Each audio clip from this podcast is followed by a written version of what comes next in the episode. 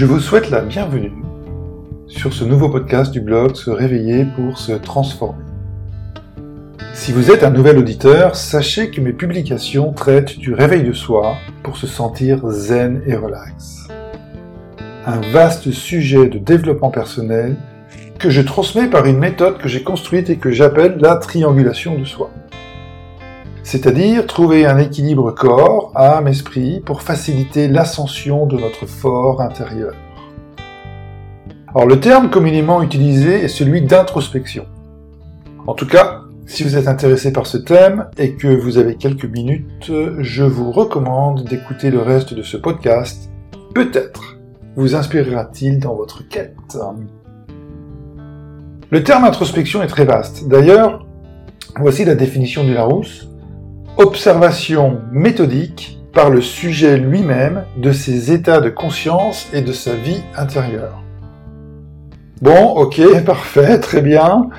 Et pourquoi aurais-je besoin de trouver la raison de mes états de conscience?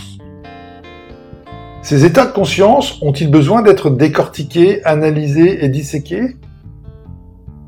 Est-ce qu'ils ne proviendraient pas de mes expériences de vie et ne seraient-ils pas finalement ma réalité libre et entière Bon voilà, c'est un vaste sujet de réflexion et d'ailleurs, c'est une première porte d'introspection.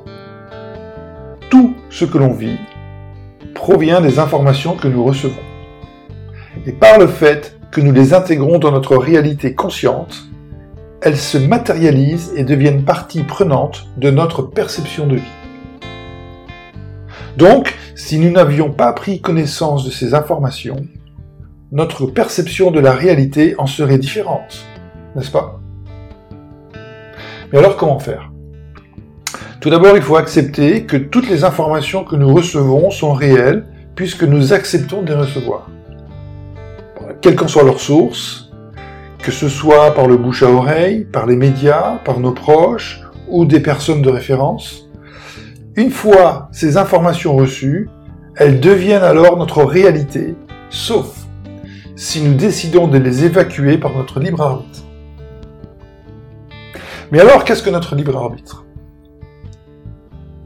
Ne serait-ce pas de décider en notre fort intérieur ce qui est en accord avec nos valeurs et nos aspirations de vie? Quoi qu'il en soit, notre libre arbitre ne peut se manifester que lorsque nous sommes alignés avec nos énergies internes et primordiales. Alors primordiales par le fait qu'elles manifestent l'essence de ce que nous donnons à notre existence. Nos énergies primordiales proviennent du travail que nous faisons sur nous-mêmes notre introspection, elles proviennent de la recherche de notre essence intérieure, unique et inconditionnelle. L'introspection est la recherche personnelle de notre vérité une et indivisible. Une vérité qui ne se manifeste pas spontanément, mais qui se dévoile progressivement par notre travail personnel pour découvrir et révéler notre fort intérieur. Ok, très bien. Mais alors, comment amorcer cette introspection? La méthode que je vais partager se construit sur le fait que notre réalité est construite tridimensionnellement. Elle est physique, émotionnelle et spirituelle. Tout ce que nous vivons et souhaitons vivre nous impactera sur ces trois dimensions. Et nous devons garder le contrôle sur chacune de ces dimensions. Alors oui, c'est facile à dire, mais pas si facile à mettre en œuvre. Et pourtant, comme toute chose, il faut pouvoir se connecter à l'essence première qui conditionne l'acceptation de ce à quoi nous serons confrontés. In fine, ma définition personnelle de l'introspection est la suivante.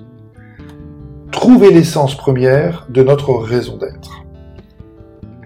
C'est une définition courte mais profonde, car elle laisse libre cours à chacun pour trouver sa raison d'être.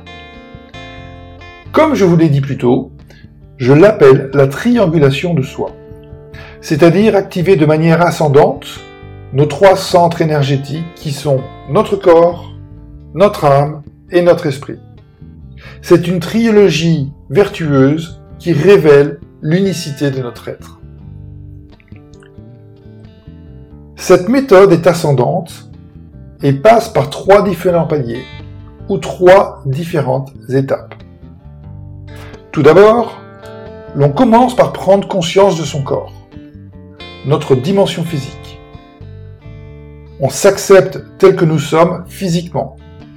La taille, le poids, le genre, et surtout, nous nous connectons à nos cinq sens, c'est-à-dire ressentir physiquement les informations que nous recevons de notre environnement.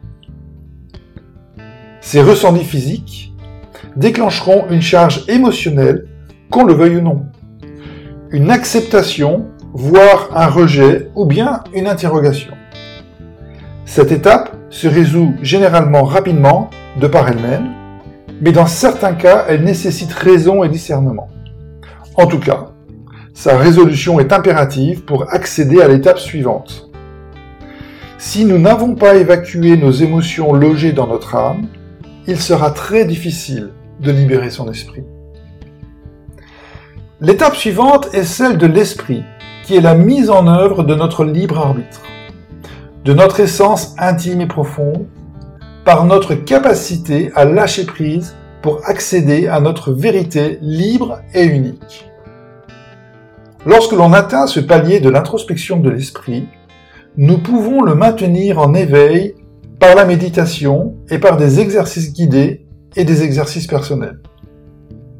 Pour ma part, je pratique la connexion avec la nature, c'est-à-dire que je fais un exercice de respiration méditative en apposant mes mains sur un arbre pour recueillir son ancrage et sa puissance de croissance. C'est toujours une expérience personnelle qui me connecte et m'ancre dans mon fort intérieur, à tel point que j'essaye de le faire au moins une fois par semaine. Bon, ça peut paraître surprenant, mais si vous souhaitez savoir comment embrasser un arbre, contactez-moi, je vous l'expliquerai. Alors c'est par cette connexion corps, âme, esprit que se manifeste la triangulation de soi. Une introspection nécessaire pour se connecter à nos états de conscience et de vie intérieure.